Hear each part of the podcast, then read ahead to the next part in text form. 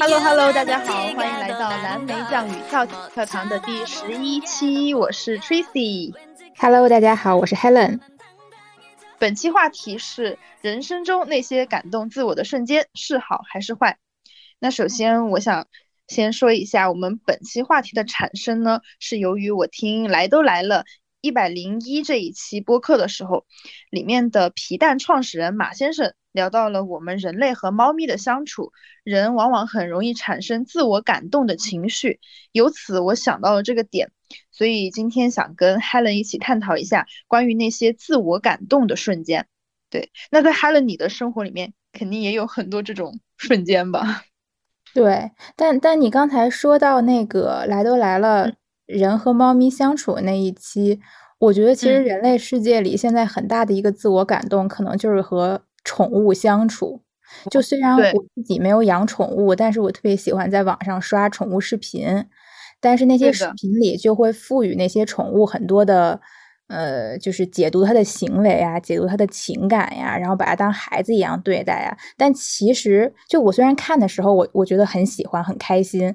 但是你冷静下来一想，就是这些动物，它真的为此觉得舒服吗？其实它本来就是在自然界中存活的。你把它放置到人类的世界来，按人类的习惯去养它，它真的是觉得舒服的吗？我我觉得我是持一个怀疑态度。嗯，对的。所以说才会引申到这个自我感动嘛，因为很多时候人类为自己的宠物做了很多事情，他们就想当然的会觉得说，哎，我你看我对它多好，然后我对我的宠物，我给它买了多少多少东西，然后我的宠物怎么怎么样，他就会觉得哎很感动。就我觉得这个是人经常会做的一件事情，就很多人都这样子。而且我今天早上我还在写关于一个猫咪的一个文章，然后我自己。也在总结了一些东西，就因为从我们自己养猫人的这个心态来讲，因为我自己是养猫的，一开始，嗯，都是人类都会想说我是需要一只猫的，所以是从我来出发考虑问题，因而后面我们拥有了猫之后，我们就会想当然的去想，哎，猫它在想什么？猫它是不是应该需要这些东西？然后我通过我的认为去强加给猫。一些他可能不需要的，所以，嗯，从这个话题上来讲的话，我感觉宠物和人类的这个相处里面，人真的就是很容易 自我感动。对，就像现在很多流浪猫、流浪狗的救助，就感觉呃救助这些流浪猫、流浪狗很感动啊。但其实它归根结底的产生原因，是因为我们人类养了它们呀。如果我们一开始就不养猫、不养狗，其实人家在自然界里。自然的繁衍，人家活得很开心。对，而且特别是养猫人啊，因为其实狗狗和猫猫它还不太一样。猫的感觉就是它是一个很沉稳、很稳定的一个动物，就是你不需要去特地的去找它玩，它自己也可以玩得很开心。那你你养它正好，你有了一个给它送水和食物的一个机会，因此你们有这种主仆关系。但如果你不养它，感觉猫它也没有说。在情感上那么的需要你，因为狗狗它是那种会在你的面前，比如说摇尾巴，或者是它会想要什么，它就会来，哎，舔一舔你，蹭一蹭你。但猫就不会，猫就是我自己想干嘛我干嘛，我去晒太阳我就去晒，我去椅子上玩，我去扒拉什么沙发，就它自己很开心的，它根本就不需要你人怎么怎么样对我，反而是人会更。想要去黏猫，所以有的时候我也在想，是到底是我们需要猫，还是猫需要我们？这这个这个问题还挺好玩的。其其实我自己是觉得，嗯，是是我们需要猫和狗，就包括狗，其实它一开始也不是这样子的。我我们现在认知就是狗是从狼驯化来的嘛，就本来狼也是一种很自由的动物，但是就是人类一点一点、一代一代的把它们驯化成了现在这个样子，但。究其根本，驯化的原因就是我们需要它们，就是我们需要一开始是需要一些狗帮我们打猎，帮我们看家护院。后来我们需要狗对我们进行陪伴，然后我们就又发展出了很多伴侣犬呀，然后包括工作犬呀、导盲犬啊这种。嗯，对，确实，我就感觉我们跟宠物的相处之道就是很长远的一件事情，这个是可以慢慢去讨论的。那由此其实衍生出来，不仅是宠物，然后我们跟人，我感觉是从我初中开始，我就第一次体会到了自我感动 这个东西。然后到高中到大学，就不同的阶段，我都有过不同的故事。那我不知道你，会不会也是很多这种自我感动的瞬间？我也有，我觉得一方面是我做事自我感动的瞬间，也有我遇到了别人自我感动的瞬间，但是他自我感动的行为是针对我的，就是影响到了我，就很多这样的事例。你一说这个，那一定就是追女孩、追男孩，因为是的，是的，对。不管是从影视剧、小说，还是现实生活里面的，我其实一开始想到这个话题的时候啊，除了刚刚说的宠物，更多的浮现出来的就是 那些花花草草、莺莺燕燕的故事们，就已经在我的脑。我们引入其实是从人和宠物的情感关系来。引入这个话题，但其实我们在生活中最常见的自我感动的经历，应该是人和人之间的情感。我们和父母之间，还有我们和他人之间，不管是爱情啊、友情啊这种东西，都会存在一些自我感动的时刻。是自我感动这个点，我我觉得它是从更主动那一方产生的会更多，就因为你付出的更多，所以。你就理所当然的觉得对方应该要回馈给我，但是会对方没有回馈给你的时候，你就会很难过。在那个时候，你就会意识到啊，我是在自我感动。我当时第一次的感悟就是初中的时候，我很喜欢一个嗯男孩子，当时他是他在他在念高中，我应该算是我初恋吧。我觉得 就是也没有跟他谈恋爱啊，就是那种情窦初开，就是特别喜欢他。然后我每天早上。就会在什么小区门口，就是那种蹲守，就是和他制造一些偶遇的那个时间，特别傻，就幼幼稚。然后呢，就是从嗯路口远远的看他走过来，然后呢，在他放学的时候去他的学校等他，就有很多这种事情，就老做这种事儿。后面后面最后呢，那个男生也没有跟我谈恋爱，我自己就打，我觉得我为他做了好多好多事情。初中的时候大哭一场，这个时这个时候就后面醒悟了嘛，醒悟之后就意识到，OK，这就是我自己对我自己 所做的一件自我感动的事情，我觉得蛮蠢。那这个男生有针对你的这些行为做出一些回应吗？还是说压根就没有？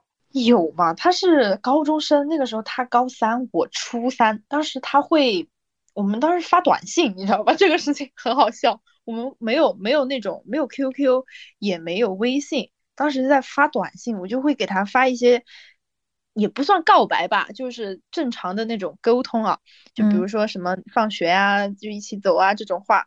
虽然我们就学校也不是同一个，但是就想要跟他一起嘛，他就会回复我说，哎，有的时候他就会一起，要么就是周末的时候，他跟他的朋友出去玩，然后他就会问我。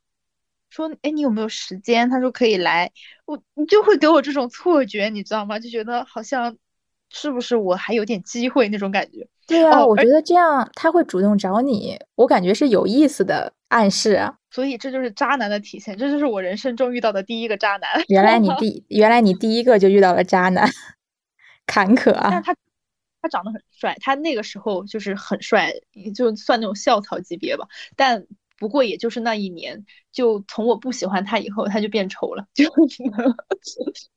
你可能只是只是心理作用，一开始是有滤镜而已，他本来就是那么丑的。对我现在已经对这件东西已经看淡了，但但是当时确实挺好看的，就因为很出名。我当时喜欢他也是因为他就是那种白衣少年，你懂吧？就是那种光下面的，而且他。体育也很好，就他们学校的那种校运会，就能看到那种帖子，觉得哇好帅，我就为了他，我一定要考上那个高中，就是那种感觉。但是我考上那个高中之后呢，我们学校校区就是搬掉了，然后他又高考嘛，然后就也没有在一起念书，也挺遗憾的。但这个事情就是我最早时候的第一次意识到。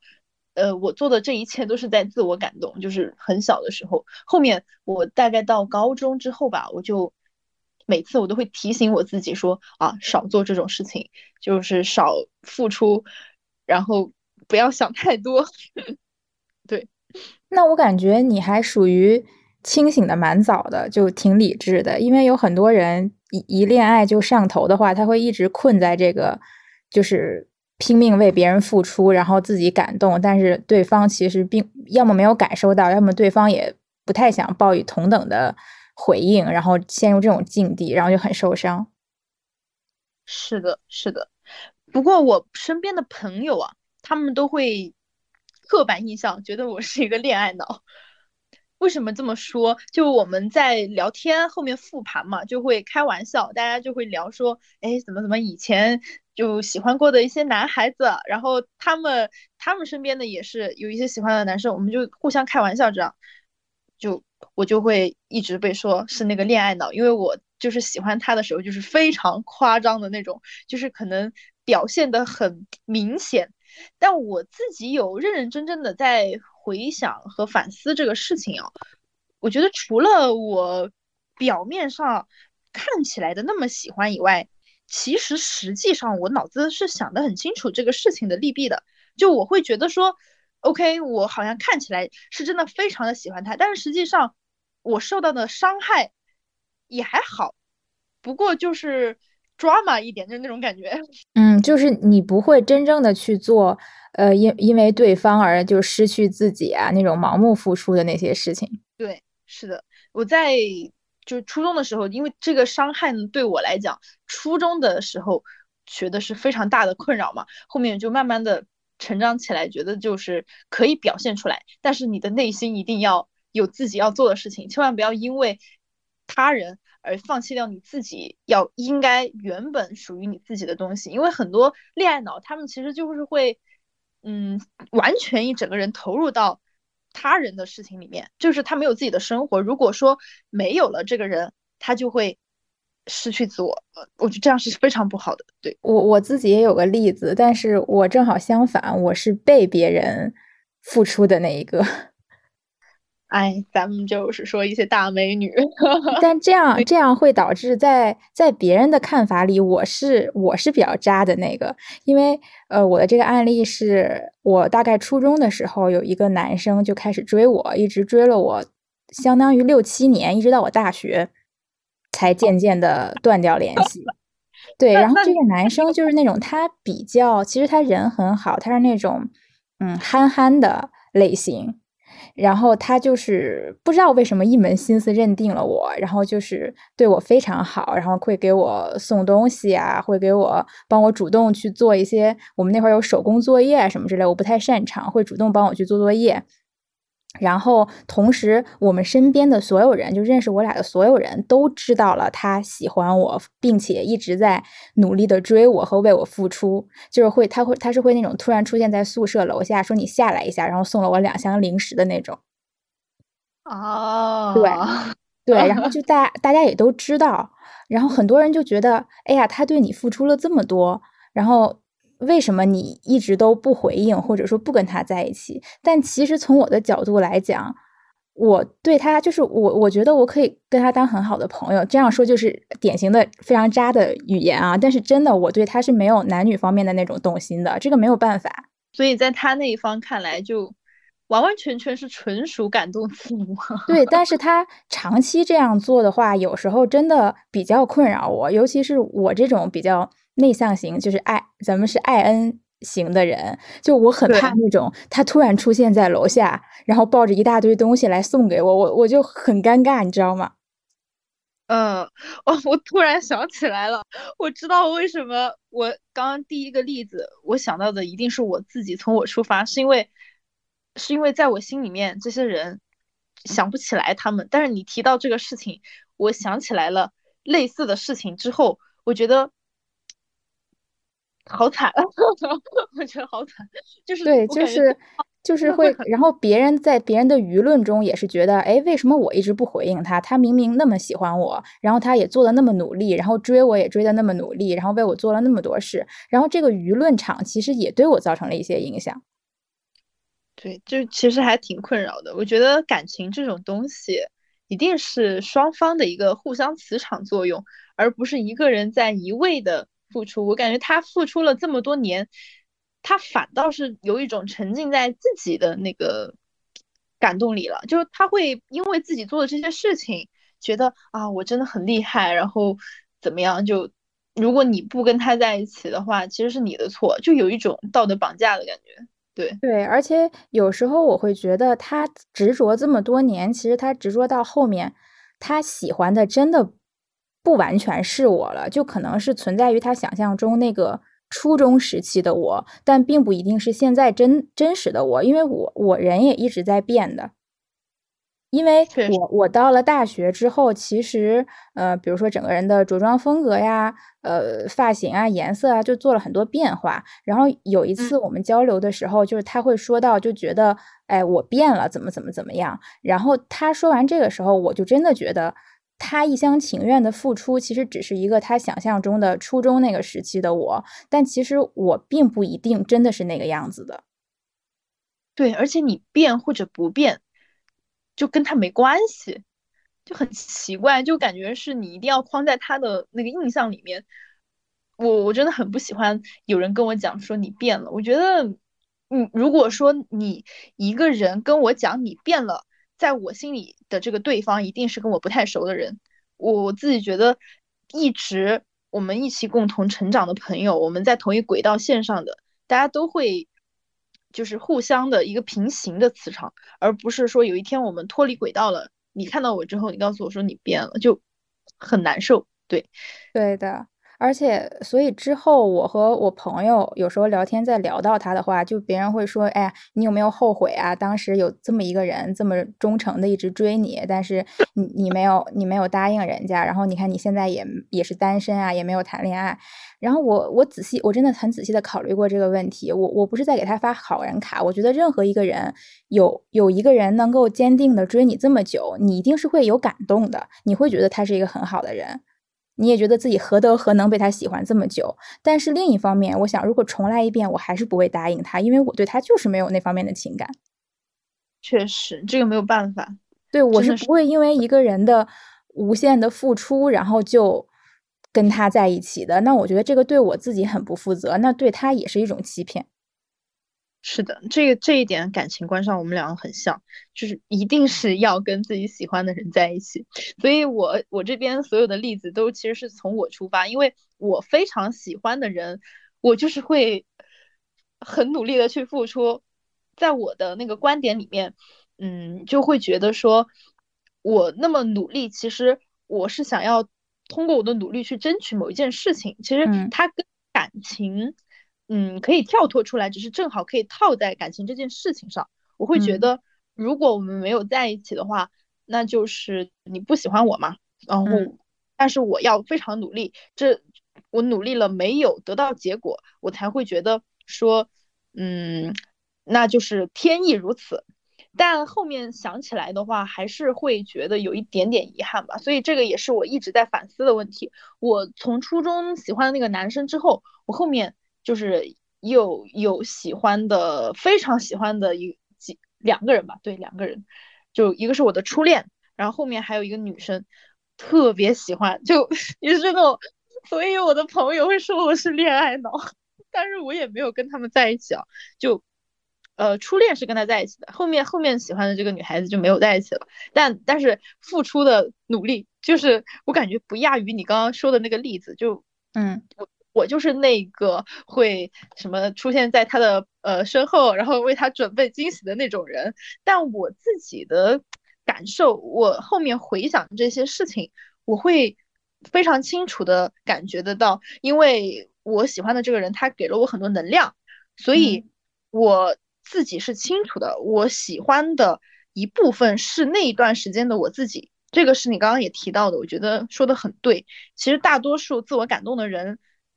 嗯，我觉得百分之六七十吧，就会更喜欢那个自己，而不是说真正你在喜欢那个人。但这样讲可能有一点自私哦。就嗯，其实你这个意思就是他构筑了一个自己的世界，他是活在自己的世界里，他要达成我要为这个人付出，其实是以我为中心的，真正的中心并不是他追的那个人。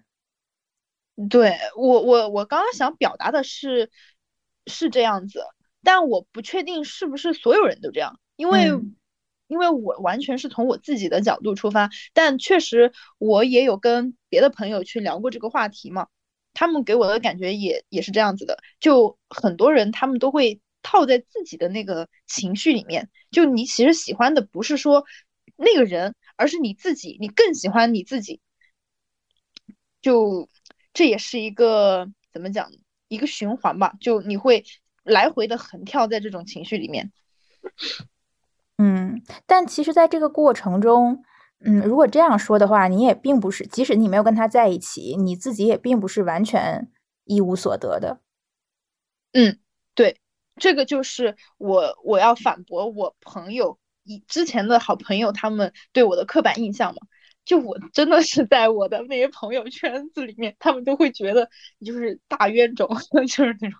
但我我是真的感觉我自己收获了不少东西的，就是嗯，从情绪价值上到我自己对自己的认知，包括我在跟别人这段感情里面，就虽然这个感情不一定是。相互作用的，但我会觉得学习了很多东西，因为一直在收获。比如说你与人相处的一个方式，这个是我可能在之后的呃感情里面，不管是友情还是爱情，我觉得是都是一种成长。然后其次就是我自己的表达，我会慢慢的陷入到嗯一个会反思的状态，因为我从初中啊到后面喜欢的那些人啊，我就会渐渐的发现我的表达。慢慢的会收敛，然后再到一个外放，然后再到收敛。因为我每一次都是就向世界宣告，你知道吗？就是我就是那个站在宿舍楼下，楚雨荨，我喜欢你，我就是那种人。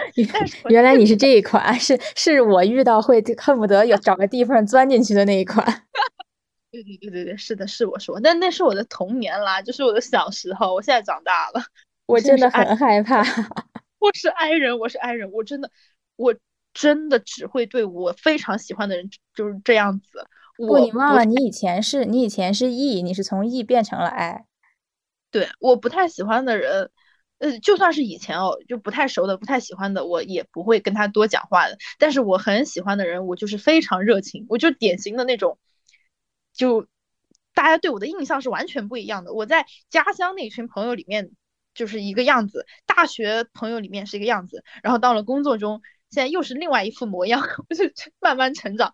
所以其实，在我自己总结看来，这一段的自我感动的经历，其实是在慢慢塑造我自己，因为我从中在认识我自己，就是一些好的、坏的，然后并且得到总结。所以现在我感觉逐渐完整吧。对，但这点我跟你就很不一样了。就其实我自己很少因为感情问题遇到这种。无悔付出、感动自我的这种经历，因为我始终是比较内敛的那种。如果就算我遇到了我喜欢的人，我也会不动声色的靠近他。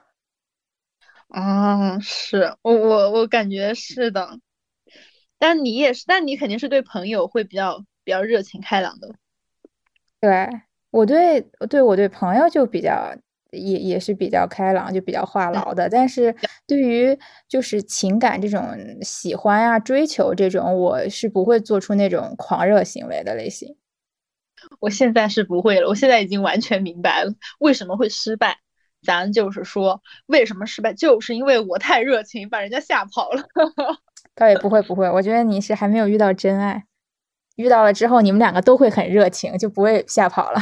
借你吉言，我真的很期待，就期待爱情，但是也不会将就，就感觉，所以为什么谈不到恋爱？我觉得就是这个原因。我觉得我们两个可能都是这个原因。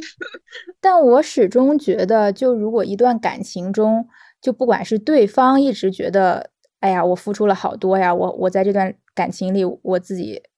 付出的更付出的更多，我很感动。还是你自己觉得我付出了好多，我很感动。就是如果是双方这种不对等的情况，我其实是不太看好这样的关系的。我始终觉得，呃，如果是一段平衡的恋爱，两个人应该是就是彼此很平衡的付出，不会有一方觉得特别吃力。嗯，这个我跟你是持相同的看法，但每个人的表达是不一样的，所以后面我在思考这个问题的时候，我自己也会觉得说，我这么热烈的表达，那么我的心里面其实到底有没有这么喜欢呢？其实感觉我这种人没有那么好，就当然我也不是说在贬低我自己，我只是嗯想了一下两种情况啊，你设想一下，一个是一个是。一个人他对你的喜欢有百分之百，但他只表达百分之三十；一个人对你的喜欢是百分之七十，但他表达了百分之百。我就是后者，我我可能真的没有那么喜欢，但我自己说的那么那么喜欢，所以我所有的朋友都觉得天呐，你疯掉了，你怎么这么喜欢他？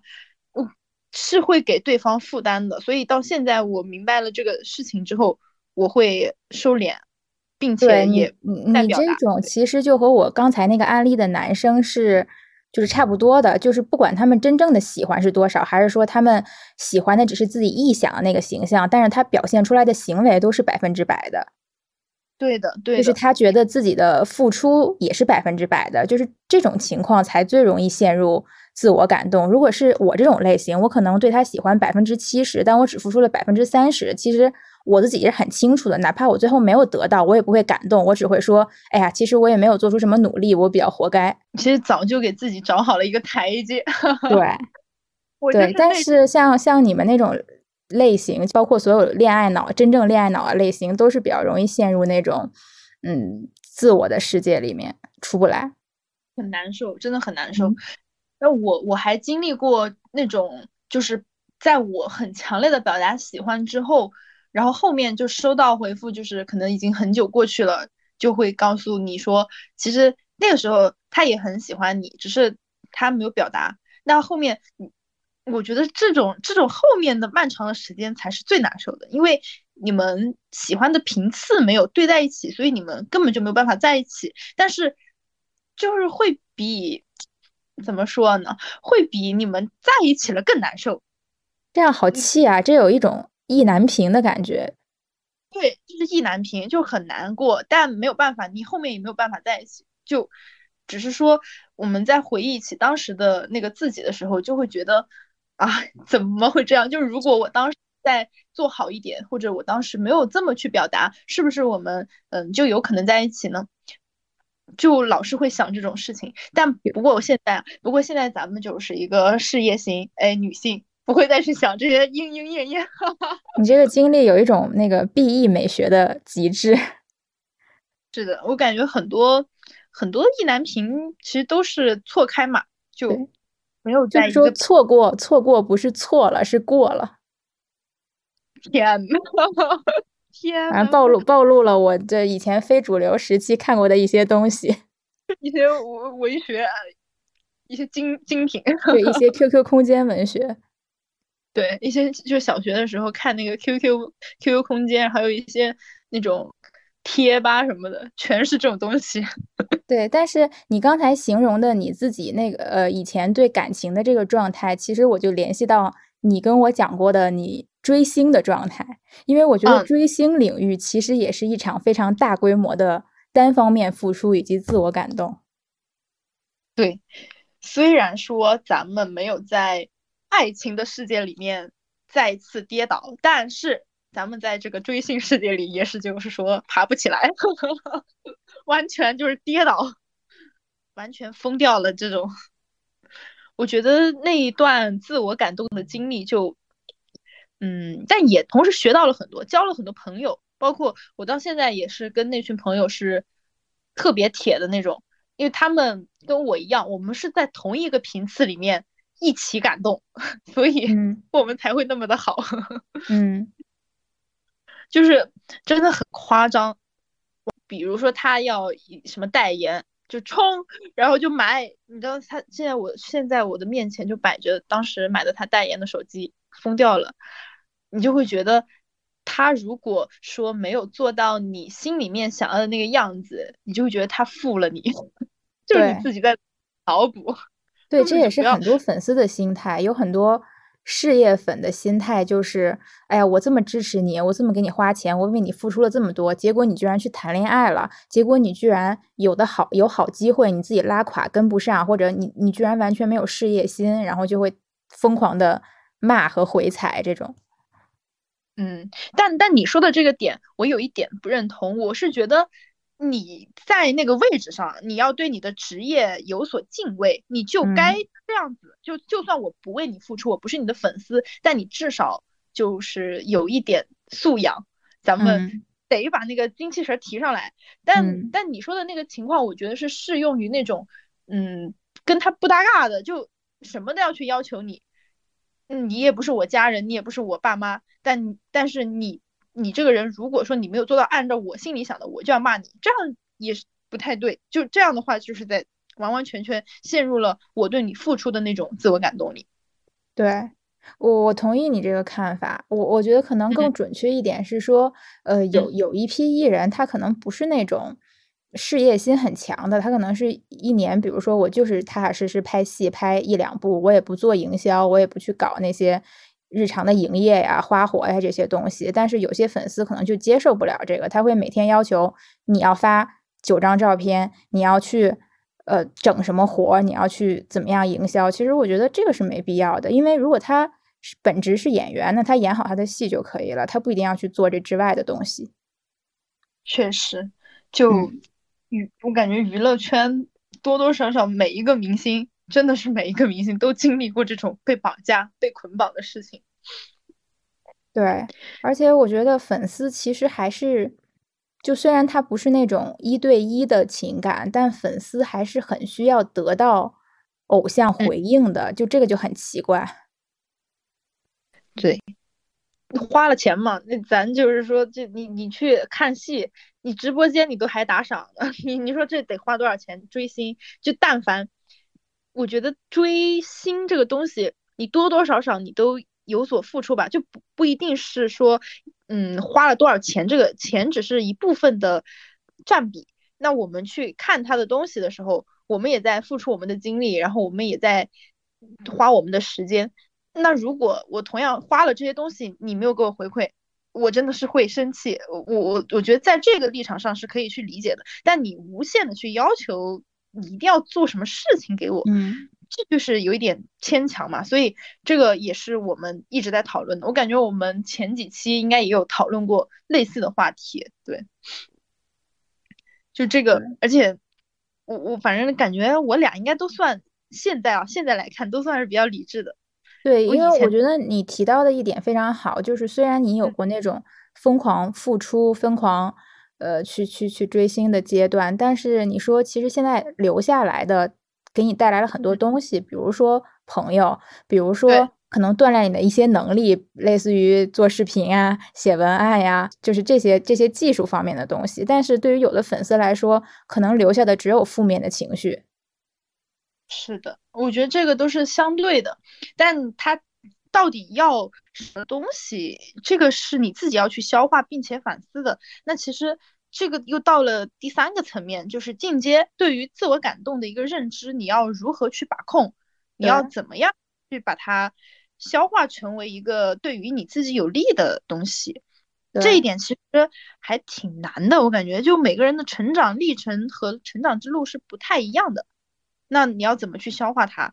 感觉就。很难，对，因为我感觉我自己消化了很久很久，包括也陷入过很负面的情绪里面，但最后你要如何把这种东西变成对你好的呢？因为当你觉得你自己付出了很多的时候，其实你虽然嘴上说我不求回报，或者我我喜欢你，我一直追你，但我也不求你喜欢我，大家嘴上都是这么说的，但其实心底还是会，你付出越多，你就越渴望得到对方同等的回报，这个是这个是人之常情。嗯，是的，就像那个一直在追你的那个男孩子，他这么久，如果就你久久没有给他一个回应，他其实就是会怪罪到你身上的，就是因爱生恨那种感觉。对，这个就是你刚才说的。要消如何去消化这个东西？就是有些人可能他付出了之后，现在像你这种想法，就是哎，我已经完全消化掉了负面情绪，我没有由此产生恨那个人，或者说对自己的一些自卑或者恨意，反而是消化成了啊，我当时也获得了一些嗯快乐，然后我也获得了一些与人交往的成就感，然后我从追星这个过程中，我也获得了一些技能。但是有些人可能就完完全全的。转换成了一种负面的情绪，就是你不回应我，你对不起我，我对你就是充满了恨意，或者说啊，那我是我是我配不上你，我自己可能就是很差，我这么努力了还是得不到，那我就一辈子不配得到幸福，就是会变成一种非常负面、非常消极的情绪来影响到自己。嗯，对，蛮多的这种情况真的很多，包括嗯，之前就明星塌房嘛，你可以在大把的那种。呃，词条下面找到一些黑头像的粉丝，然后他们发的一些东西，就是你刚刚说的，全部被覆盖掉。我的天呐，特别的难受。但这个东西，我现在的感觉就是一定会过去的嘛，就嗯，只是你真的要思考一下，要怎么去消解这种焦虑和难受。而且这个东西它不不仅仅是在这一方面，我感觉其他的事情也会给你带来类似的情绪。就这个自我感动，它其实不仅仅是一个小小的这个点，那其实你在别的一些付出上面，你也同样会经历这种很低谷的时候，你要怎么去转化成对于你有利的东西？我感觉这个事情每一个人去消化的方式都是不一样的。我感觉我自己就就是写东西，我就是大量的写，我可能就写好几万字，嗯，然后突然有一天我可能哎我就悟了。那就是我自己的一个方式，就还蛮奇怪的。就说你排解的方式是把这些东西都输出出来，都写出来，然后可能在不断的梳理和文字会，就是文字抒发情绪的过程中，你会开解，得到开解。是的，我非常喜欢写日记，非常喜欢去记录一些事情，就。自己待着的时候，你的脑子是很混沌的，就感觉它是一坨线，你根本就离不开。我在写东西的时候，我会觉得说，我把这个事情慢慢的顺下来，然后我从中去找到一个线索，哎，我是怎么发生这些事情的？然后我是如何去回想的、去思考的？我感觉它是在帮助我去，嗯，消化吧，就还是用消化这个词是最最贴切的。那你如果是遇到这种，你会怎么去处理呢？嗯，我好像暂时没有什么好的排解方法。我有时候是真的会钻牛角尖儿那个那种人，我会反复想这件事。但是，我我我可能比较倾向于内向的压抑自己，就是我会生自己的气，生自己的气，那生一场气就会好。那其实。如果这样讲的话，我可不可以理解为你把这种也放变成一个方式呢？其实我觉得我很奇怪的一点是，我觉得我很少有想不通的时候。这个意思就是，我无论碰到什么事，其实在道理上我都是很，我就无法克制自己的那种客观和理智，你知道吗？我 这可能是我我我的人格类型决定的，就是这些事情上，如果比起讲道理，所有的道理我都明白。就是我妈也这样说过，我说：“哎，你这个道理不是说的挺明白的，那你现在生什么气呢？”然后我说：“所有的道理我都能想明白，但我就是生气。”所以，在我听下来，我会感觉你自己就是你说的那个生气的点，其实就是你去消化和理解这个事情的一个方式。对对，我觉得也算是。我可能气过这一场之后，以后再想起这个事儿就就释然了。但我可能要气个两三天。对，就自己待一待，就把它完全的融化掉，把它放在你的心里面。好，过了之后就像一个气球排气，就叭放一下。对，因为我自己能想明白这个事情的逻辑。就比如说，即使我付出，他也不一定会喜欢我，或者说我付出只是说。嗯，我自己做了什么和我得到了什么，其实跟人家是完全无关的。但是另一种声音就是，我会觉得，那凭什么？就是有人付出就得到了好结果，有人付出就得不到好结果。那为什么我不是得到好结果的那个人呢？我为什么运气这么差呢？就是我会因为这些事情生气，但可能气过这两三天之后，再想这个事儿就过去了。天呐，太理智了！你就是那种。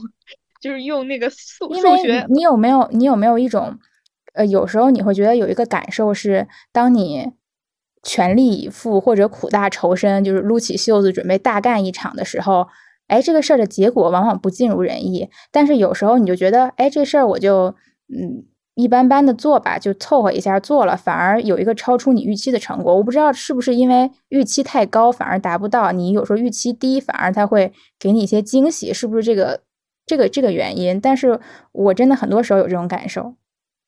无心插柳柳成荫。对，就 是你越努力，越用劲，往往得不到这个结果。当你不经意的去做的时候，你反而能得到最好的结果。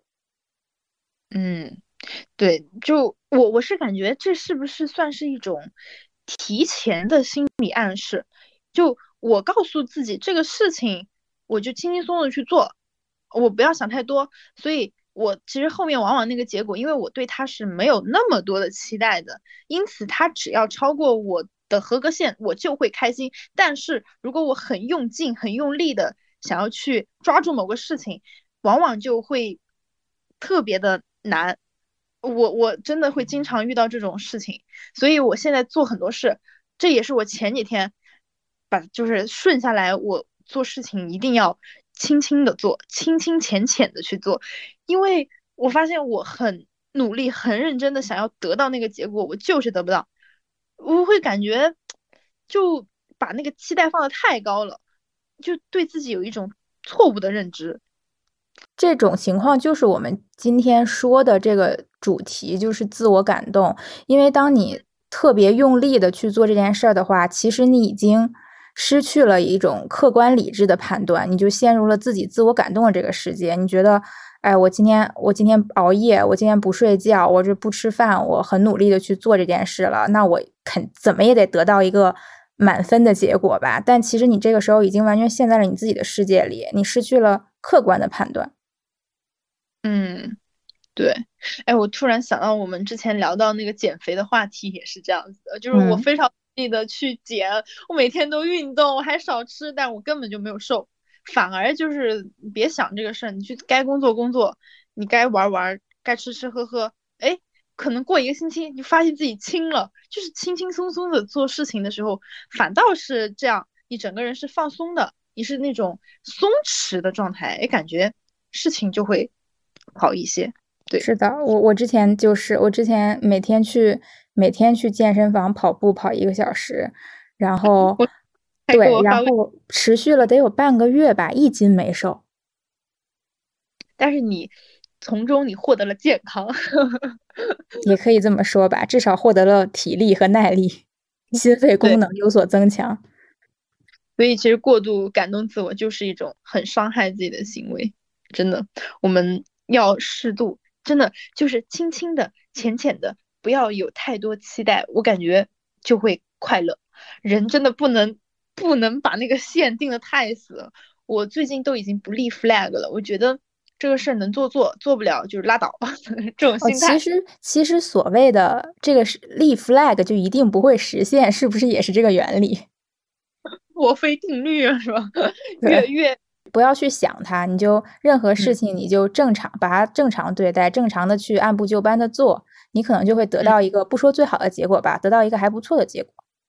嗯，我是觉得用劲和认真是两个概念，就是你用劲是你在自我感动，但是你做事情要认真，就是你轻轻的、浅浅的，哎，你可能付出百分之三十的精力，但是呢，你这百分之三十你是认认真真的去做的，然后你可能得到一个百分之四十的结果，哎，你这个时候就会开心。我感觉这样子，你就保持一个持续、可持续发展的一个状态就很 OK。但如果说是用劲的话，我在我的观念里，就可能你付出了百分之七八十，然后你得到百分之四十，完蛋，你不想再你要警惕，你要警惕，你用劲儿可能用错了劲儿，就是你用的方位不对，对，直接摆烂了，就是回弹嘛，那个球。砸下去之后完完蛋了，就弹不了了。我们还是得就保持一直在弹着的这个状态。对，就是保保持一种规律的适度的努力，其实是比你今天一下子特别努力，然后明天发现没有结果就摆烂了，这样要好很多。嗯，对我感觉做事方法也是在慢慢的去总结的，真的是这样子。所以又绕到前面举的那个例子，以后如果我再遇到什么喜欢的人，绝对不会告白，绝对不会热情。哎，停止。我觉我觉得也不要这样绝对了，就是适度就好，还是要主做，就是追求幸福，还是要主动的，不要错过。行行，我改正，把“绝对”两个字去掉。那就是不要告白。然后另外我还想说一点，我觉得就是自我感动，你自己自己去钻牛角尖做一个事，这个核心一定要是你自己。就是你自我感动，你可以自己消化，但是你千万不要把这个情绪发泄给别人。认认同，是的。很多人可能自我感动到后期，当他的负面情绪积累到了一定阶段，他就会发泄给对方，比如说。你为什么不爱我之类的？还有一个很典型的例子，我觉得就是中国式的父母和子女的关系，就是可能父母前半生会倾尽全力的对你好，但是有一部分会因为发现子女跟自己的期望方向不符之后，然后就崩掉了。你在说“中国式”这三个字的时候，我就知道你会说。中国是父母，就是很典型的关系。当一部分父母可能他比较好，他其实是真的付出了之后是不要求你回报，他觉得只要你开心就好。但是还有很大一部分人，他是觉得我对你这么好了，我对你付出了，你就要按照我设想的这个轨道走。然后当他发现你没有，当他发现你脱离控制了，他其实就心态就崩掉了。他会觉得你对的，你对不对得起我？我我我养育了你大半辈子，那可不可以说？这样子，他其实是在培养一个他没有成为的他自己呢。就是他原来他自己是想要成这样子的人的，但他还没有成长到他还可以成为父母的那个时候，哎，他就变成父母了。这个时候，你的小孩出生了，所以要要求小孩按照我原来的轨迹这么去做，但是你根本就做不到，因为你你自己都没有做到，你怎么去培养你的小孩做到呢？这个时候。我就感觉，就这样子的父母就陷入一个自我感动，而且很多父母其实都是这样子的，真的很难受。对的，就等于他们把自我感动的中心点变成了别人，就是他们一方面会觉得我在无怨无悔的付出，另一方面其实他们是要求你给他们同等的回报的。对，养儿防老嘛，其实。大部分就是想要说生小孩，就是很多老一辈的长辈吧，他们会就催着自己的小孩生生小孩，然后告诉他说，如果你现在不生小孩，那以后你就你养老怎么办？你就会孤孤独终老，怎么怎么地？就是养养儿防老这个观念还是根深蒂固的，但我嗯很不赞成这种观念，我会觉得说人生其实是你自己的。你去考虑这个事情，其实已经超出了你需要去考虑的问题了。我觉得老人最重要的就是你现在就想好你自己要怎么把自己的每一天过好吧。当然，这个也是关心小孩的一种方式。不过，真的不要把它强加在孩子身上。对，嗯，因为大家彼此过好自己的生活，才是才是真正的对别人好。对，就是你自己管好你自己，自己每一天保持自己的好心情。其实，不管是对于亲情关系、爱情关系还是友情，都是一种正向的回馈。但如果你去要求别人了，其实当时当你已经把一种情绪挂在某一方身上的时候，就已经在陷入自我感动了。所以，自我感动它的本质就是你是要求对方的，它是一个两方行为，而不是单独行为。所以刚刚你说的那个点，就我们要把这个东西放在自己的身上去要求自己。那如果我们可以把它变成只有一方的时候，它就是一个正向回馈。但如果它的主体为两方或者多方，那就完蛋，那就完蛋。对的，因为当它还集中在你自己身上的时候，其实它对你是一个正向的激励。无论我是为了追求。喜欢的人，我自己把自己变得更好，还是说我为了去追星，我追星需要用钱，需要用技术去学习这种东西的时候，其实我是一个积极的向上的状态，我整个人是开心的。对。但是当你发现你产生了负面情绪的时候，其实是因为你没有得到客体，就是第二方的回应，然后这个时候其实就已经在往负面发展了。我觉得如果有这个趋势的话，一定要及时的调整和止损。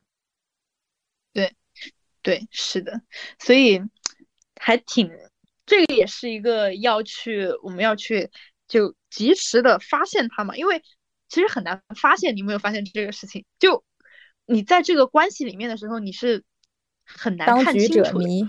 对我感觉。我们现在就说的这么的快乐啊，痛快，是因为我们目前我们两个的情况呢，是还没有说此时此刻陷入这种关系网里面。但是其实有很多这种事情，我感觉自我感动这个点可以套到无数件大事小事里面，不管是什么人际关系啊，什么同同事啊，怎么怎么样，它都是可以套的。因为客体为人，然后为多方的人。他就会出现这种情况。其实，你你有你有我有觉得，嗯，在这个社会上，是不是女孩子更容易陷入自我感动中一点？嗯，对，嗯，你一说，我就觉得是的，因为女生，特别是中国女性，一直都是一个被压抑的一个状态，而且他们会更自卑吧？对，被压抑、被要求付出的一方。地方对，而且而且母亲往往都是在一直说什么无私奉献呀，你歌颂母亲也是就是往这方面去夸的。但是其实女性，就比如说母亲吧，其实母亲我自己的感觉是，她们更应该拥有自己的生活。就因为前几天正好是母亲节嘛，然后大家都在说母亲节快乐的时候，我就真的想了很多。我觉得，因为很多母亲她们自己。成为母亲这件事情都是被动的，那在这个的基础上，你再去谈其他的，我觉得就是很荒谬。对，就其实他首先，女生应该有选择不做母亲的权利。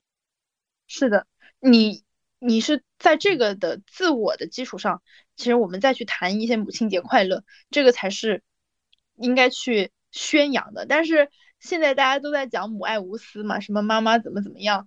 但真的很多女性就是在，在她还没有成熟，没有自己都没有完完全全变成一个女性，她就要变成了一个母亲，这是一个很被动的关系。我感觉我是，反正我身边的几乎所有女性都是这样子的，还没有成长到真的可以成为母亲的时候，就变成了母亲，然后被所有人歌颂，这是我最难受的事情。对，而且现实中的很多案例是那种，呃，比如说有很多女孩子可能有有疾病，有有一些疾病在身，或者说遇到了一些意外，但是她拼着这个病不治，她也要把孩子生下来，也要怀孕，也要给自己老公生个孩子。然后还有一种是为了照顾孩子和家庭，她自愿的放弃了工作。然后其实。我比较冷酷的说，我觉得这某种程度上都是一种自我感动的行为，因为你放弃你的事业和工作，在家里做一个家庭主妇，你的丈夫和你的公公婆婆、你的孩还有你的孩子啊，你你你这么对他好，他将来都未必会觉得会感恩，就他可能只会觉得你是一个在家不工作不挣钱的人。对，而且这种事情放在我们现在的这个大环境下面。大家会觉得说啊，很正常啊，很多人都这样的呀，嗯，那都不是这么过来的吗？不是的，就他们真的不是的，我就很难受，我听不得这种新闻，我也看不得，所以我现在就远离。我觉得我的处理方式，我真的规避掉这种东西。就我我每次看到这种这种社会案例的时候，我都觉得，我都觉得很不理解，非常痛苦，真的是。所以，所以女性什么时候才能真正的独立，真正的实现这个社会我们男女平等了，还需要很长很长的时间。但是只要有发生的机会，我真的就一定要说，大家都站起来，女性给我站起来，就是不要不要陷入在那些男的的什么话术里面啊，给我清醒，给我清醒，千万不要恋爱脑。对，其实就是要为自己活着。对，你可以表达爱，你可以去就就是用我的那个例子啊，你可以百分之百、百分之两百的去表达爱，但是不要恋爱脑，这个是不冲突的。对，就是其实你如果说真的喜欢小孩，你愿意为了这个小孩放弃你的事业，这个是没有问题的。但是你一定要清楚的知道，你不能用这个来作为你觉得你的丈夫和你的孩子将来会回报你的理由。会感对筹码，对对。其实很多大，我感觉上世纪就父母吧，很多都这样子，他们会说为什么我为了你怎么怎么样，包括现在的父母也会经常说这种话。我不知道你你爸爸妈妈有没有对你说过这种话，就我是很清楚的记得我妈妈对我说过，就是我为了你怎么怎么样，嗯，就很难受。我听的时候，我自己难受，我也为他感到难受。我难受的点是，我觉得你不用这么对我付出，因为我不配。就我怎么能让你这么付出呢？但他又会觉得说，我真的就是为了你，就他是很诚恳的在表达他的观点。就其实你会发现，你做这个事情，就你对所有人都不是一件好事，都很难受，都很痛苦，你自己也什么也没得到。呃，对我来讲。我也非常的痛苦，而我在我当时的那个年纪，我是没有办法去接住这个情绪的。我觉得我做不到，所以我那个时候我就告诉自己，就一定要远离家乡，不要在家待。我真一刻也待不下去，就是能有多远跑多远。